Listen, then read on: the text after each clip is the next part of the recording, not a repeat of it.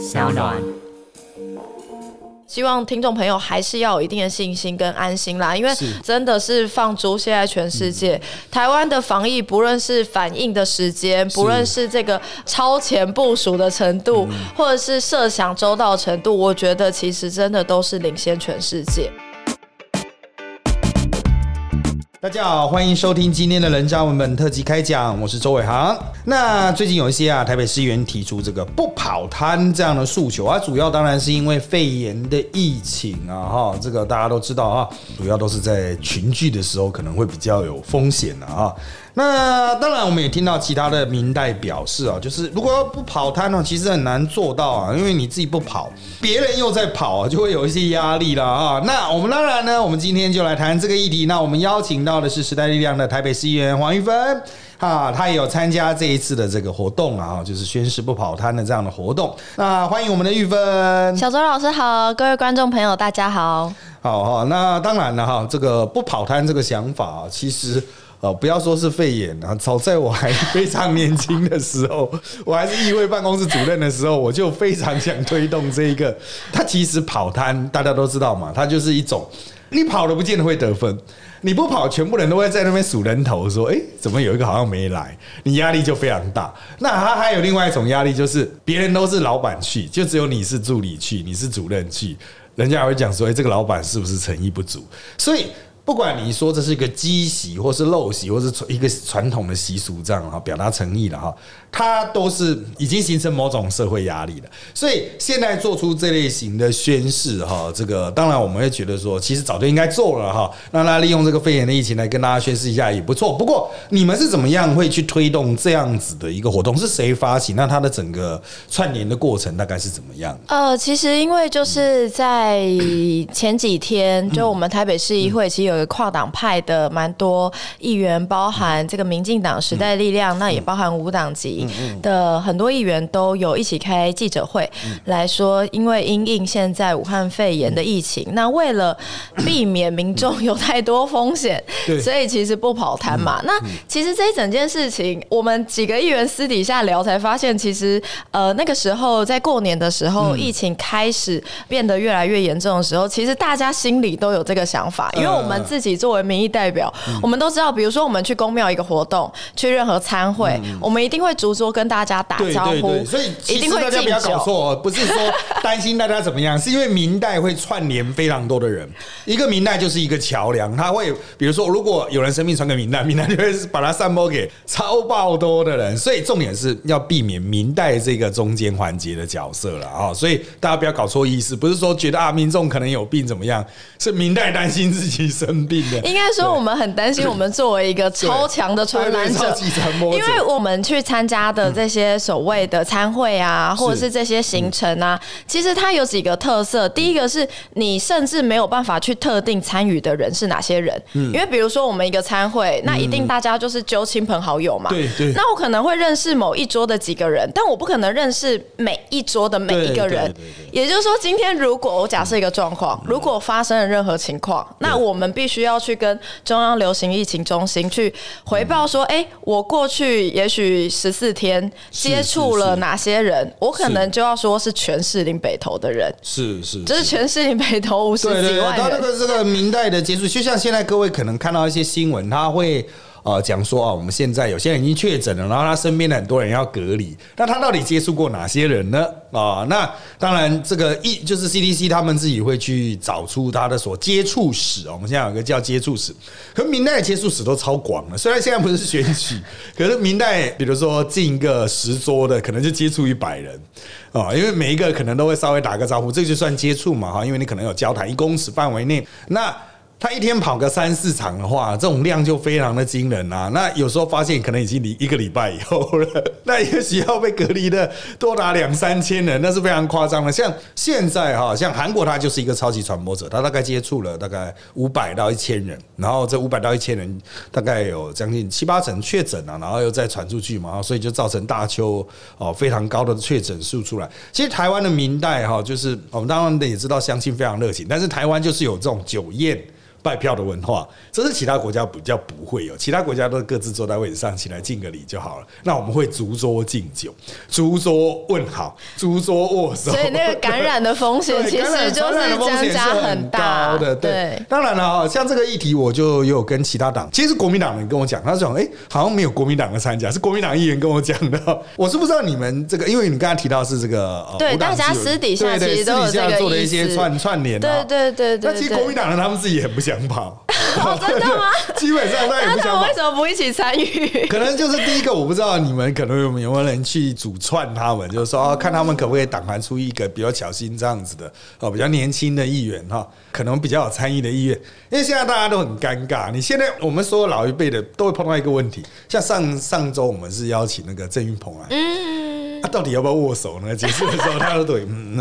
就是我必须要跟我必须要跟小周老师坦白讲，就是现在虽然不跑摊，但其实还是会有一些行程必须要去做拜访的时候，真的是你遇到任何民众，因为我们作为民意代表，其实下意识第一个反应，遇到遇到人，为了展现诚意跟表达善意，一定会想要握手。对，然后每次就很尴尬，就是手伸出去一半，马上自己收回来，说啊，现在不方便握手，就是拱手作揖这样子。对对对，这个真的是。对政治人物来说，其实他这个就就蛮科学。我们过去嘛，强调就是人与人要紧密的接触，经常接触，才能把这种接触有机会转换成选票。可是你讲到接触这种事情，如果在疫情上面，它其实也是好的会传播，坏的也会传播啊 啊！所以在这样子的角度啊，很多的国民党。议员呐，民代啊，其实他们也是认为，就是现在非常时期啊，最好还是不要。但是呢，如果哈，就是还是有人不怕死，只要有一个不怕死在那边跑摊，继续在那边我继续在那边敬酒的话，哈，其他的国民党会觉得说，好像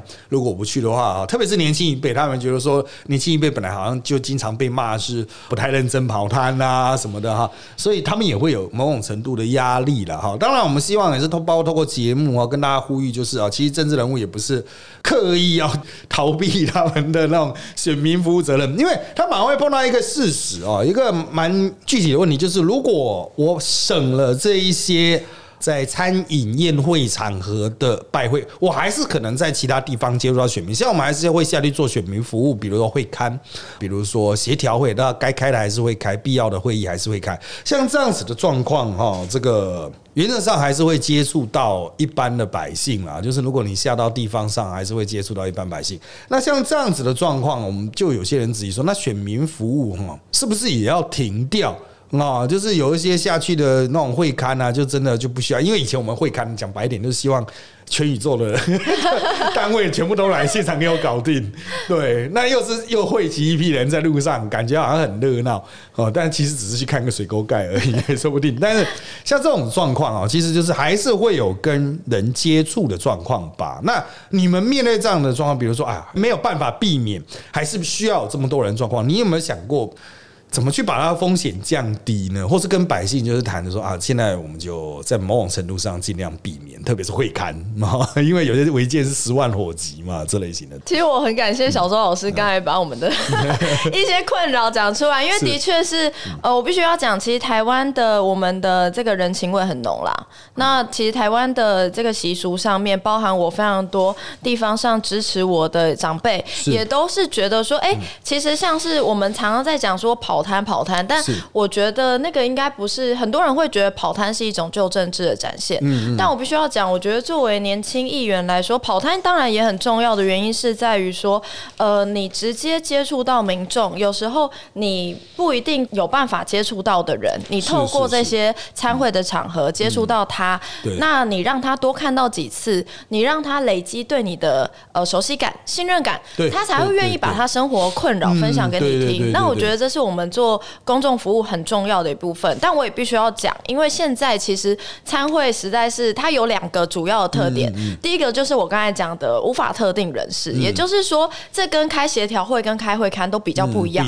比如说，你开协调会跟开会刊，你会很明确的，对，有成情人，你知道你要找哪些的呃局处的代表，你知道里长是谁，你知道相关的组织是谁，所以这些参与的人是可以特定出来。但是参会或者是我们现在所谓的这个。跑摊的这些场合的这个参与人是没有办法被特定出来，对所以风险是非常高。第二个是这些所谓的跑摊还会有另外一个特性是，通常参与的人也都会是其他组织的要角，嗯或者是平常会接触到很多人的人，对对，比如说就会有不同的在地组织啊，理事长啊。理事长 很多啊，各种理事长跟会长，对对。所以其实减少跑摊就是减少我们自己作为这个传播者的风险之对吧也减少其他人作为传播者的风险。其实它原来跑单就是迅速、快速的连接大量的资讯，就我对刚才讲嘛，它有好的连接，当然你坏的东西要散播的时候也很快，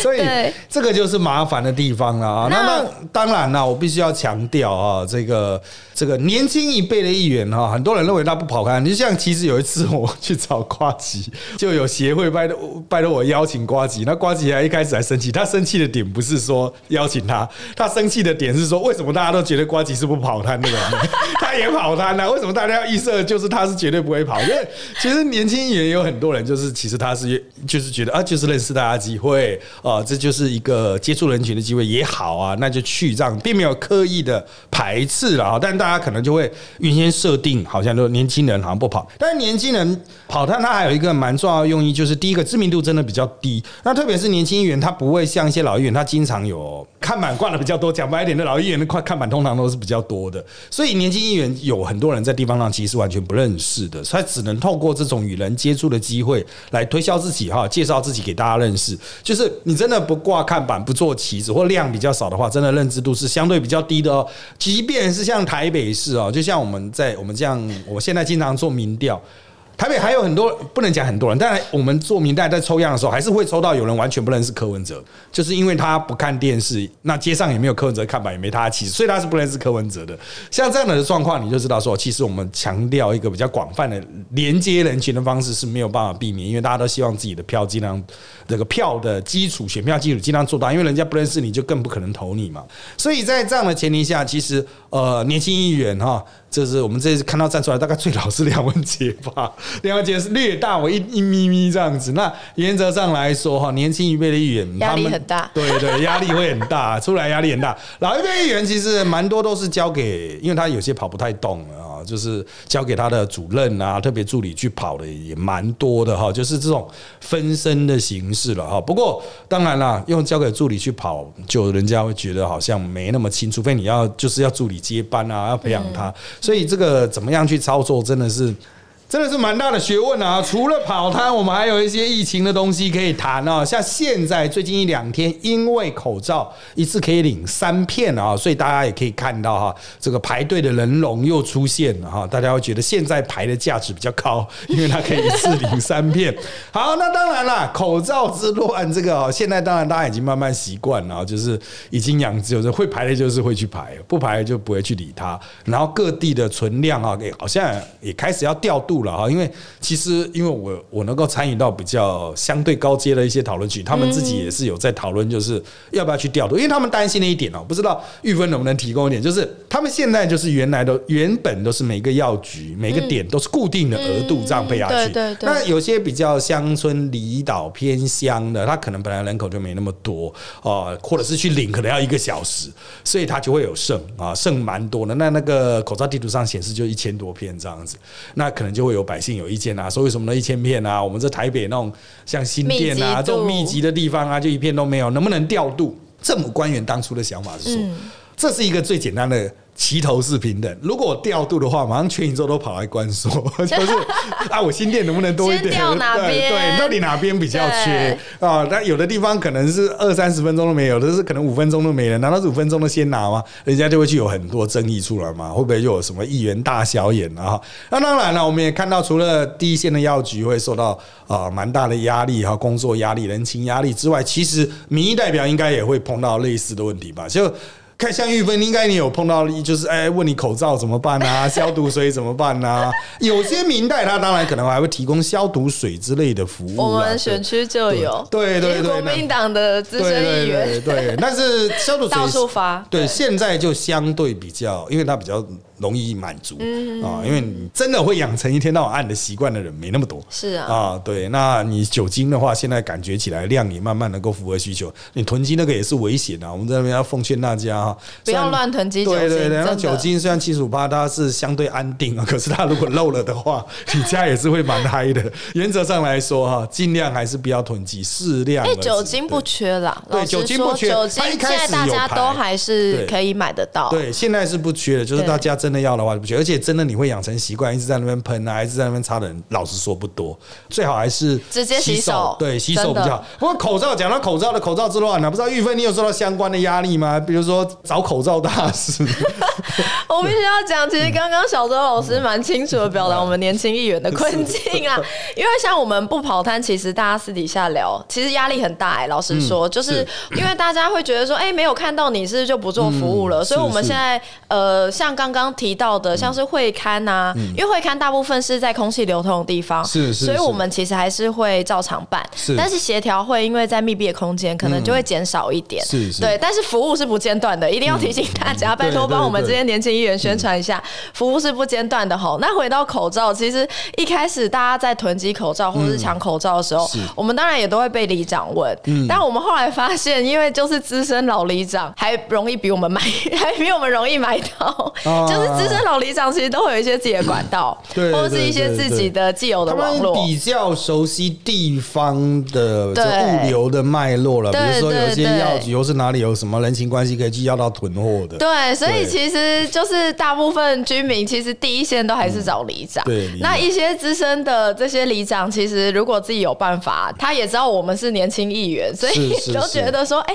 当然会去拜访的时候会试探问一下，说，哎、那现在大家都在抢口罩啊，以万利亚诺垮，我就会说，对啊，真的，但是现在这个政府有实名制，基本上都还是买得到。那这样子，其实里长一听就知道，就是哎、我们这边是没有的啦。呃，对对，其实真的要调调度到货哦，就我认知，即便讲出来有点拍谁，但其实就是没办法子，对我就我认知很多老的议员、民代，他们自己调度也困难。其实他就算你手中有货，他也不会轻易撒。然后像我们那段时间呢、嗯大家都非常关心口罩的时候，我们当然就是市政上当然还是要持续监督嘛，所以我们当然除了这些防疫的措施之外偶尔也会谈一些其他议题。那谈其他议题的时候，其实也我也会有就是选民或是在地居民直接在在下面留言说，现在最重要的就是买口罩。议员你是很容易买到口罩吗？不然为什么都没有在讲口罩？嗯我就说，我就好好回答说，哎、其实我今天也是去，那时候还是去便利商店。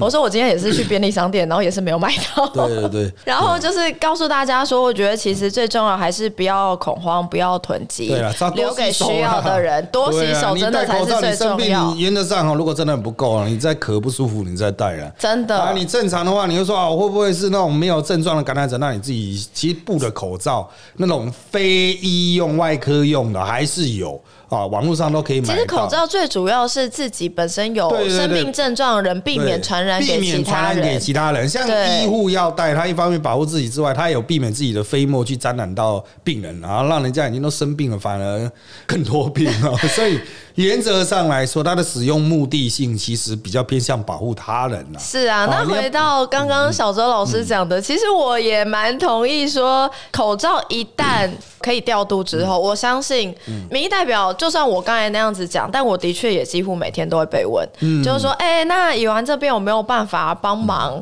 然后我就会很老实的说，哎、这个我们还是以中央的防疫措施为主，所以一旦可以调度之后，老实说，我觉得一定会有这个压力，是说，对哎、那开始就我相信不止地方明代啦，可能连中央明代一旦有这个消息知道说，哎、可能优先顺序上会调配到哪里增加，一定会有这个压力。但我觉得以目前台湾人大部分都还是会愿意遵从这个中央流行疫情中心的调度为主的话，我觉得也许可以尝试一个方式是，因为中央流行疫情中心一定知道说我们目前包含自主管理、包含自我隔离、包含这些相关的需要追踪的人群密集度，也就是说，我们也许可以有一些区分的警示严重的区域，但是这个当然不一定要公开，可以是中央流行疫情中心自己有一个分级的概念，办法就。对，可能分个四五级。对。那当然就是第一级最严重的地方优先调度。那我觉得把这个原则讲清楚，然后直接说，呃。我相信现在大家都可以接受不接受官说了。对。那中央其实讲清楚之后，我们其实各级民意代表在遇到这样子的需求或遇到这样询问的时候，我们也大可以说，因为中央已经有一个这样很明确的原则，也不接受官说，所以找我们也是没有用的。对，所以我觉得这种哈，我们一般都是说哈，执政党当这个政府嘛，最高层，因为这个应该就变成中央。如果是统一调度口罩，是中央层级的名单。那如果执政党可以说服他们自己。自己的立院党团，那大家就没事。就是你有一套方法，我有一套原则，然后我找党团山长来说，我们现在是这样子，原则公开出来，请你支持我们，支持我们的这一套原则，这样，然后那大家就没有意见，就就就可以解决，因为他们毕竟过半数。因为我也必须要讲，其实就像刚刚小周老师分享，如果有一些地方，当然就是目前的配给量就是齐头式的平等的，但是其实说真的，口罩这样子的物资，的确是现在包含我刚才。讲的，我觉得一些比较风险比较高的地方，当然我觉得有优先需求，这个大家都可以体谅。第二个原因是，其实口罩一直积在那里，也的确是一种资源的浪费。对啊，就是有些区域真的就比较偏向，但是去去买啊，这个我听他们说呢，大概要一个小时，骑摩托车要骑一个小时。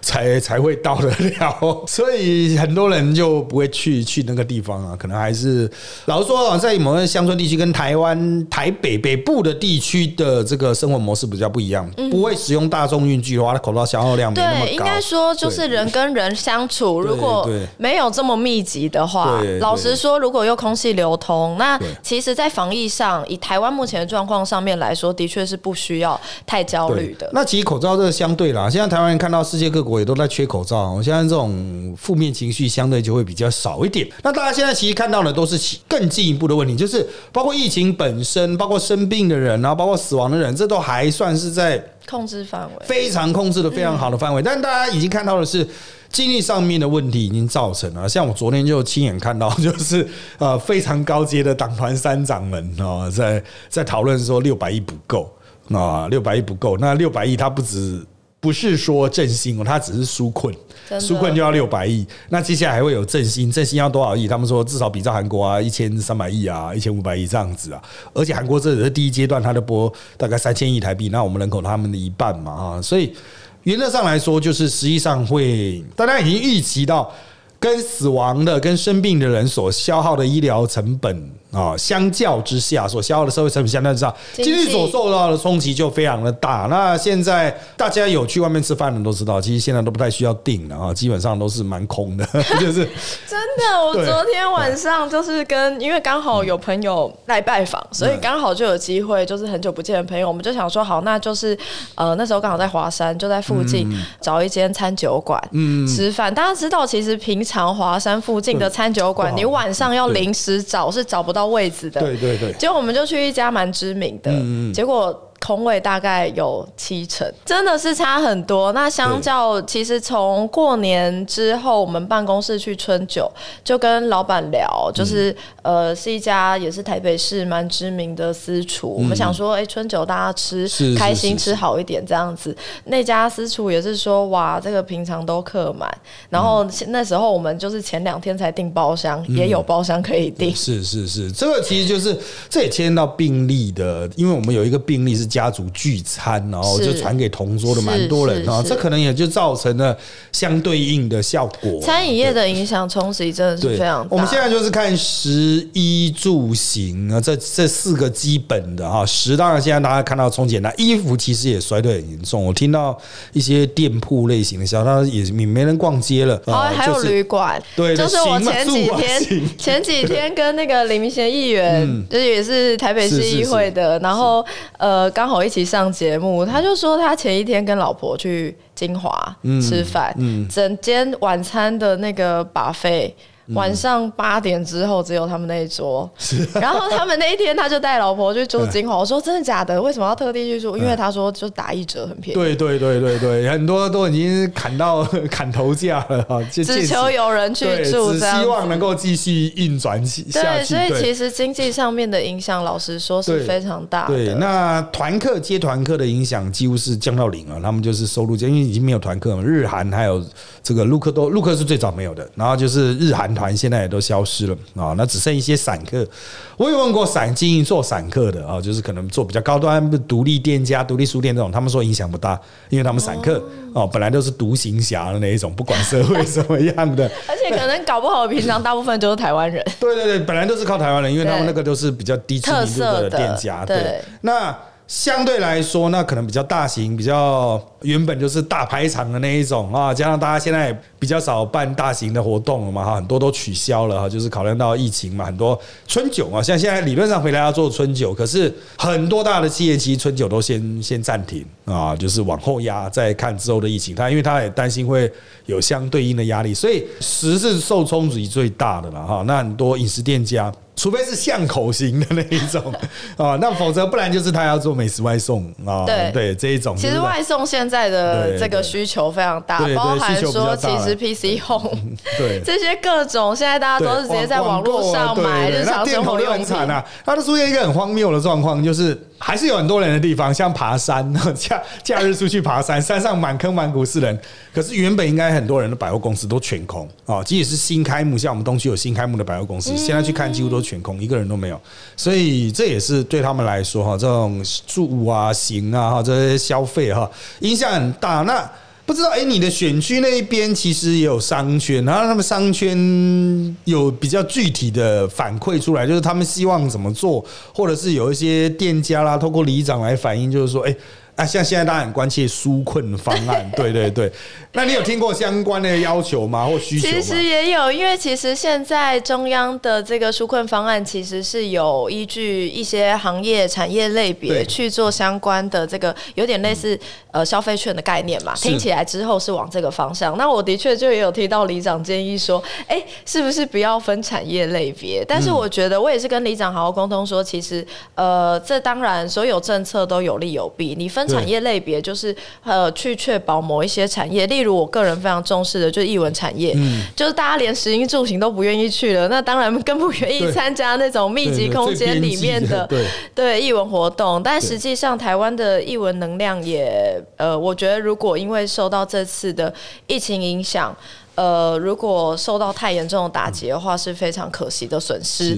所以，我个人是非常赞成，就比如说文化部目前是针对艺文活动有特殊的这个一定的呃纾困的计划，我非常赞成。那我也是试图这样跟里长讨论啦。所以，当然一定都会有类似的请托或类似的建议。那我觉得这个时候，其实作为民意代表，就是要努力的去做政策上面的沟通。你要去了解说，到底里长这样子他考量的点是什么？那除了他。直接的建议之外，有没有其他做法可以去试图去达成的？那这是我觉得我目前的位置比较能够去做方式。不过，呃，在这个过年之后，我有去。因为我自己的情况比较特殊，其实士林北投有一些，比如说士林夜市，就是非常仰赖这个外国观光客的地方。但是北投，比如说北投市场，或者是关渡，或者是天母当圈，其实是非常在地性很强的，就是因为都是一些特色的在地小店，所以其实我觉得影响大概一半一半。就像刚刚老师讲的，其实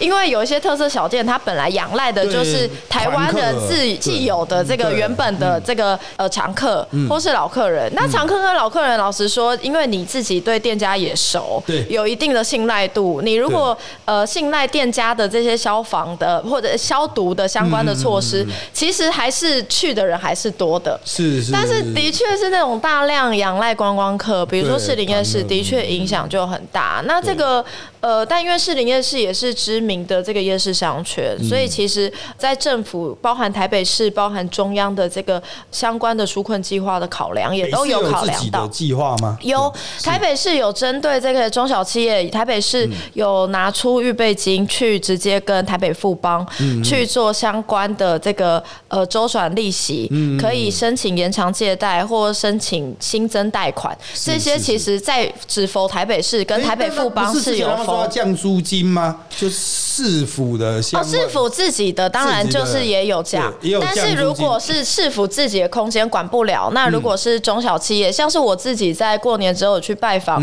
我们一些青年创业的品牌，是。那青年创业品牌他就很直接跟你讲你他的两难，他说，比如说像微风在年节之后就是裁了三成的员工，嗯嗯嗯。这么大型的企业，嗯。但是自己的这些青创品牌，他们其实很珍惜自己的员工，嗯所以他们反而是很努力，希望不要在这个防疫阶段，经济的确就消退了，他们还必须要让员工资遣或走人，他们不希望这样，所以他们希望维持住员工，但是人事成本就会变成他们非常头痛的部分，对因为他们的营收是下降的，一定有影响，全世界都被影响。但是营收下降的情况下，他们人事成本是不变的，空间成本是不变的。所以这个情况其实我也是跟产发局去做讨论。那产发局的确就是很快速的，他们就有先想到阴影，所以他们很快速的去跟台北富邦，因为台北富邦是呃我们台北市对市府的，所以跟台北富邦有针对这次武汉肺炎的相关的纾困计划，所以相关的贷款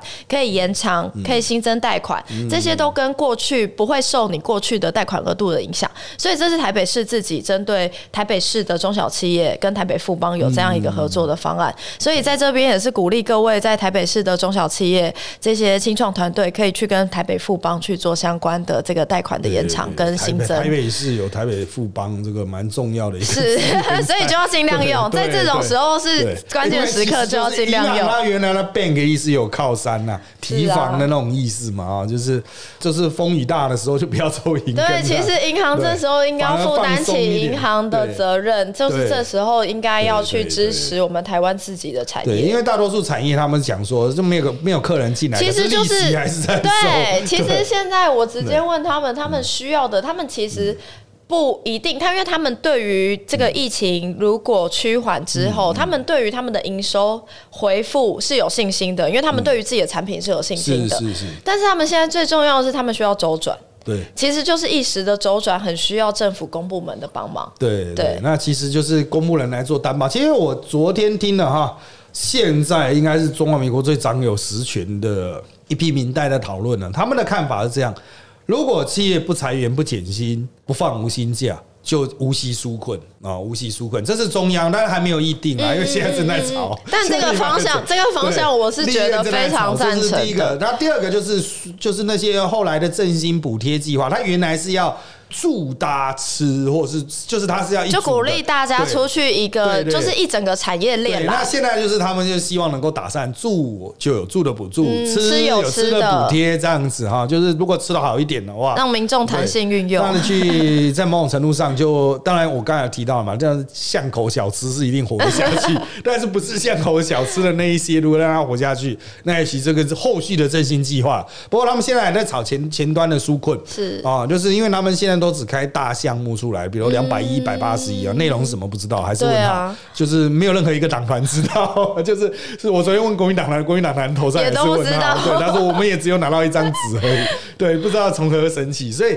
最具体的做法可能就是大家把意见丢出来啊，就是谁需要怎么样的最有帮助，直接帮助。那现在很多人纾困就是刚才讲的周转了啊，就一时之间贷款付不出来啊，或者租金瞬间租金压力很大，因为就是要么就税税可以政府去调整，要么都是租金租金的话就是。政府会调政府部门的，那一般人的租金当然就没办法期盼地主们会这么 open，那也许就政府就纾困啊，在某种程度上让他无息贷款，可以让他去缴租金啊，因为他可能完全没有现金流。现在最大问题就是，如果他要临时歇业，就完全没有现金流这样子，这个是最大的问题了。当然，疫情发展到现在哦，还是有蛮多奇奇怪怪的事情发生，像是各地都应该有蛮多的这种十四天的隔离的。还有自主健康管理，之前就大家在吵哈，这两个差在哪里哈？现在后来才知道，自主健康管理好像是出门都要戴口罩，对啊，那还可以接触家人，但是自主隔离的就是尽量连家人都不要接触了，就是在一个自己的房间对，在自己一个房间里面。当然了，现在大家也可以看到各地都有出来拍拍照 然后被捉拿归案的哈，有的还被罚到一百万。像这样子的状况，其实绝大多数都是跟里长配合吧，就我印象所知了哈，都是跟里长配合，里长会去掌握啊，甚至有的还要里长送便当。啊，这个送中餐、晚餐，那他们现在讲说，那早餐怎么办？不吃吗？还是叫叫 Uber Eats 这一种？但是不管怎么样，都是政府有在持续运作。不过这也是开始随着范围不断的扩大，在你的选区会有选民反映类似的。问题嘛，就是说有关隔离啦、跑跑照啦，或者是困在中国回不来啊，你会不会接到这种选服吗？我觉得当然，不同政党可能大家选民自己也会依照这个政党特性去做。对，那我这里当然比较多，多那种卡在那边回不来。我们时代力量这边，我自己的确也有收到一个是。呃，他的小孩之前长期就是在台湾读书，是，但是这个就是他过年的时候就去了中国一趟，嗯，然后因为他小孩现在还没有这个台湾的户籍，就是还在那个等待那六年，每年要超过一百八十三天，是是是，对，还在申请的那个阶段，所以他的确就是小孩就回不来，但是这个目前的确以中央防疫的整个措施为重啦，所以。我也是跟那位呃，跟家长就是好好沟通。那现在当然还是就是尽可能确保那个小孩在中国的状况。但是以目前这个疫情这么紧张的状况，可能台湾民众最在乎的，当然还是守住我们台湾的防线。对对。那这个当然还是要就是麻烦那位家长理解这样子。那当然刚刚提到那个隔离的，的确现在对于里长、里干事、区公所、地方政府的卫生局，还要去看药局排队呢。对，就是还是要，就是因为像我自己也有听到状况，就说有里长自己或者是里干事都还要自己去跟这个社区里面的这个药局说确认说，哎，哪里还有口罩？因为有一些长辈不一定知道这个网络上的口罩地图，所以其实这个他们都还是问里长，所以这个里长跟里干事还是会，就是他们必须要非常人工的去做这个移动式的这搜寻跟串联，对对，所以里长跟里干事的确在这个防疫的阶段，我也是。很想呼吁各位听众朋友，就是呃，这个大家多一点互相体谅。那李长跟李干事，我自己知道，其实都非常认真，因为他们也当然也不希望说自己的呃这个里里面有任何的状况，对，还是希望大家就是不要恐慌，保持冷静，一个安心的状态。那我自己也有听说，说之前其实。市政府的这个民政局啊、卫生局的同仁，其实现在都要负担去追踪啊，或者是隔离。当然每天打电话，早上、晚上、中午其实都要打电话。那我也有听说，就是有这个被隔离的人，就是透过粉砖私讯跟我们回馈啦。他说，以那个例子来说，他说很感谢台北市政府的关心，他觉得这些这个隔离的措施做的很好。我说，哎，为什么特别这么感谢？他说，因为他还有被问到要不要送水果，就是 因为。其实 对，因为其实他说，因为就是对方就是除了问他说你现在有没有乖乖自己在家，他说有，那对方就说，因为其实现在就是提升免疫力非常重要，包含被隔离的人也是提升免疫力。是是。那所以对方就有问说，那为了这个照顾到你的身体，然后要不要帮你送水果？对，因为有维他命 C 啊，怕缺乏这些，所以其实呃，像这样子被询问到的人，当然就会觉得非常窝心。那我觉得大家真的要。对目前我们不论是中央防疫或者地方政府的防疫措施，大家呃，希望听众朋友还是要有一定的信心跟安心啦。因为老实说，你。真的是放逐现在全世界，台湾的防疫不论是反应的时间，不论是这个超前部署的程度，或者是设想周到程度，我觉得其实真的都是领先全世界。对，当然这个武汉疫情，当然因为这种大规模的传染病，老实说，你看现在全世界的政府就知道，其实这种很临时、突发性的大规模的病毒传染，就是考验全世界政府的治理能力。对对对。那当然，我觉得。全世界包含台湾，其实都是走一步算一步。嗯，但是台湾每次走的这一步，或是这个每一次做的措施，其实都是非常的让人安心，也非常全面的。对啊。我是觉得啊，其实到目前为止，我们至少在防疫上面都超前部署，都算是世界顶尖，所以真的是顶尖的。现在找不到比台湾学习台湾的声音出来。现在韩国也是要就是仿照，对啊，口罩实名制，对啊，对，对，我们现在基本上也是台湾版本的，它也是分的 是什么出身份证之外，就基本上就是完全抄台湾的，所以台湾这一次基本上就是让全世界知道台湾政府是非常会治理的政府，而且最重要是跟中国政府不一样。对，台湾政府做的这些相关的这个防疫措施，其实现在都是输出全世界的。对对对，我想哈，其实就算是像刚刚提到的，呃，可能卡在中国回不来的这些学生的受教权，其实各级学校现在也都提供线上啊。像我们在大学，我们现在因应陆生的关系也提供线上，很多都是对，我们都是视讯线上，不然就得想办法扔进墙内，这个想办法把讯息扔进墙来确保他们受教权。所以如果单纯受教权或生命安全的话，我想基本上问题都还不大哈。就是如果需要确保政府这边的动作是。很快速的，但是啊，要强调就是，如果呃卡在那边回不来的要回来啊，这是中央层级了，真的呃中央层级。那当然，如果你循中央层级的申请管道，比如说你有办法呃绕路，或者是有办法获取一些资源的话，其实中央层级他们都可以用专签的方法做，其实就是个案处理，对，就专签的方式来做，就是尽量的。你找明代他也是要专签的，因为明代平常没有人在处理这个业务的啊，他不是违建案啊。好了，那我们今天。就到这边啦，谢谢大家收听我们这集的人渣文本特辑开讲啦。现在我们在各大的 Podcast 平台，像是 s o n A P P，还有 Apple Podcast，还有 Spotify 上面都可以听到我们节目哦。欢迎大家订阅、留言，给我们五颗星。那我们下次再见喽，拜拜，拜拜，谢谢。